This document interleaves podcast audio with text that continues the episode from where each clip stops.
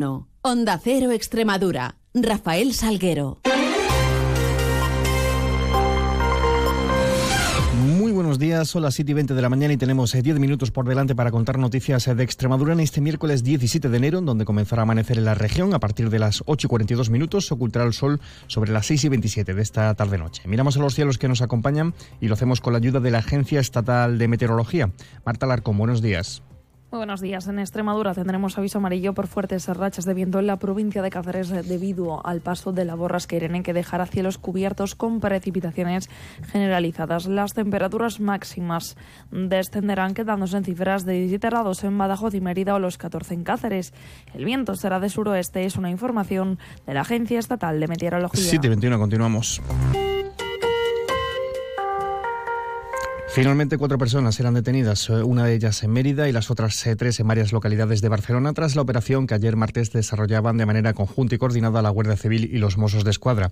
Se centró en al menos cinco sospechosos relacionados con delitos de terrorismo yihadista, entre ellos un preso en la cárcel de, Brians II, en Cataluña, de origen checheno, y que presuntamente dirigiría esta red. En la capital extremeña, el registro tuvo lugar en una vivienda en la calle San Lucas de la barriada meritense de San Juan. La operación estuvo dirigida eh, por la Audiencia Nacional eh, y se ha decretado el secreto de actuación ante esta operación, como decimos, contra una red terrorista con ramificaciones en varias poblaciones y donde también se intervenía munición, dispositivos electrónicos y documentación en esos registros. La previsión es que estos detenidos investigados pasen a disposición judicial entre mañana jueves y el viernes, según fuentes jurídicas. Blanca Gómez es presidenta de la Asociación de Vecinos de la Barriada de San Juan, la barriada meritense, y nos contaba en Onda Cero, nos hablaba de, de esa mujer que habitaba en la vivienda registrada, apuntando a que no se hacía notar demasiado en la barriada.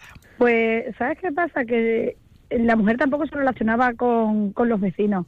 Entonces es muy difícil. Sí, bueno, sabes que hay alguien ahí, pero eh, es alguien que entra y sale, con lo cual puede ser una persona que vaya a limpiar, pueden ser los mismos dueños, puede ser, pero que no es una persona que esté ahí de continuo y que se relacione con el resto de los vecinos como nos podemos relacionar cualquiera en nuestra en nuestras calles, ¿no? Pues yo qué sé, pues lo típico, si te ves en la calle habla, no, no, de hecho, nada. Esta, la de ayer, ha sido la, sexta operación contra el yihadismo desarrollada en los últimos siete años en Extremadura. Cambiando de tercio y en página educativa, les contamos que ayer se rubricaba un acuerdo entre la Consejería de Educación y la de Salud, por la que se va a permitir que unos 2.000 docentes y alumnos de centros educativos extremeños aprendan técnicas de primeros auxilios dentro del programa Fórmate para Salvar eh, Vida. Esto, este programa eh, se desarrolla en colaboración con los colegios oficiales de médico de Badajoz y de Cáceres y llegarán unos 2.000 alumnos, principalmente de sexto curso de educación primaria. También en esta clave educativa les contamos que la Consejería tiene previsto reunirse esta semana y la próxima con representantes de los docentes extremeños, también con alumnos y padres, antes de tomar una decisión a lo largo de este mes de enero, se apunta sobre la prohibición o regulación del uso de teléfonos móviles en los centros escolares. Así lo avanzaba la consejera de Educación extremeña Mercedes Vaquera. Eh, como saben ustedes, nosotros tenemos convocadas distintas reuniones con los distintos agentes implicados en el, en el mundo educativo con profesores, eh, padres, con, la, con las AMPA y por supuesto también con, con, los distintos profesionales de los distintos niveles para, para ver eh, para ver y consensuar distintas posturas que se van a llevar a cabo y que se van a tener que tomar a lo largo de este mes. Una de ellas, por no ir más lejos, es la, la, prohibición o no o la, regula, la regulación de los móviles. Por cierto, y cerrando esta página, un apunte de oposiciones, la Consejería de Educación ha registrado alrededor de 15.000 solicitudes para las oposiciones extraordinarias que comenzarán el próximo 22 de junio y las que están en juego 819 plazas de 49 especialidades. Una previsión también destacada para este miércoles, en este caso en Madrid, la vicepresidenta mm, segunda ministra de Trabajo, Yolanda Díez, y los secretarios generales de comisiones y UGT, Una Isorda y Pepe Álvarez, van a firmar hoy miércoles el acuerdo eh, que alcanzaban para subir el salario mínimo interprofesional un 5%, o sea, será hasta los 1.134 euros al mes en 14 pagas, con efectos retroactivos desde el 1 de enero de este mismo año. Y hablamos ahora de turismo y es que la provincia de Cáceres comienza como cada año por San Sebastián con dos de sus fiestas más señeras y emblemáticas, ambas de interés turístico nacional. Hablamos de Jarramplas en Piornal y de las Carantoñas de Aceuche. Nos cuenta más detalles nuestro compañero Vicente Pozas. En el Valle de la Laguna, Ceuche, tierra de queso, se llena de bestias que adoraron a San Sebastián en vez de atacarlo. Hoy son carantoñas y junto a regaoras y Romero se pasean por el pueblo este fin de semana en una celebración especial. Benito Arias es el alcalde. Esta es una fiesta de un valor cultural impresionante para la provincia y que por nuestra parte, por la parte del Ayuntamiento de Aceuche, eh, seguiremos intentando revalorizarla en todo lo que podamos y seguiremos dando los pasos para, para, tener un valor más añadido a nuestra fiesta.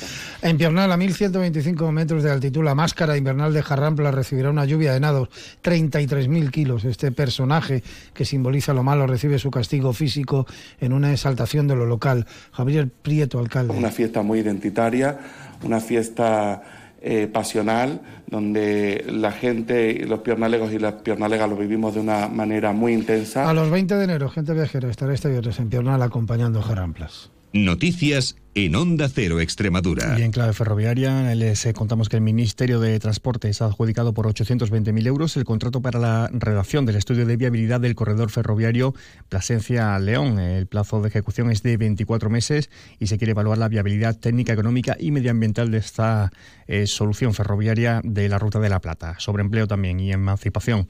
Les contamos que la tasa de emancipación juvenil en Extremadura ha sufrido una caída superior a los cuatro puntos en tan solo un año ha pasado del 19% al 14,8% actual, una disminución de la tasa de emancipación que también ha venido acompañada de un aumento del paro en 2,4 puntos porcentuales. Es la segunda mayor de todo el territorio español, tan solo por, eh, por delante de Andalucía. Y en tribunales, dos apuntes. El Supremo ha acordado asignar a la Audiencia Nacional la investigación de una presunta estafa de venta online de teléfonos móviles y otros dispositivos electrónicos que habría cometido una empresa de Don Benito.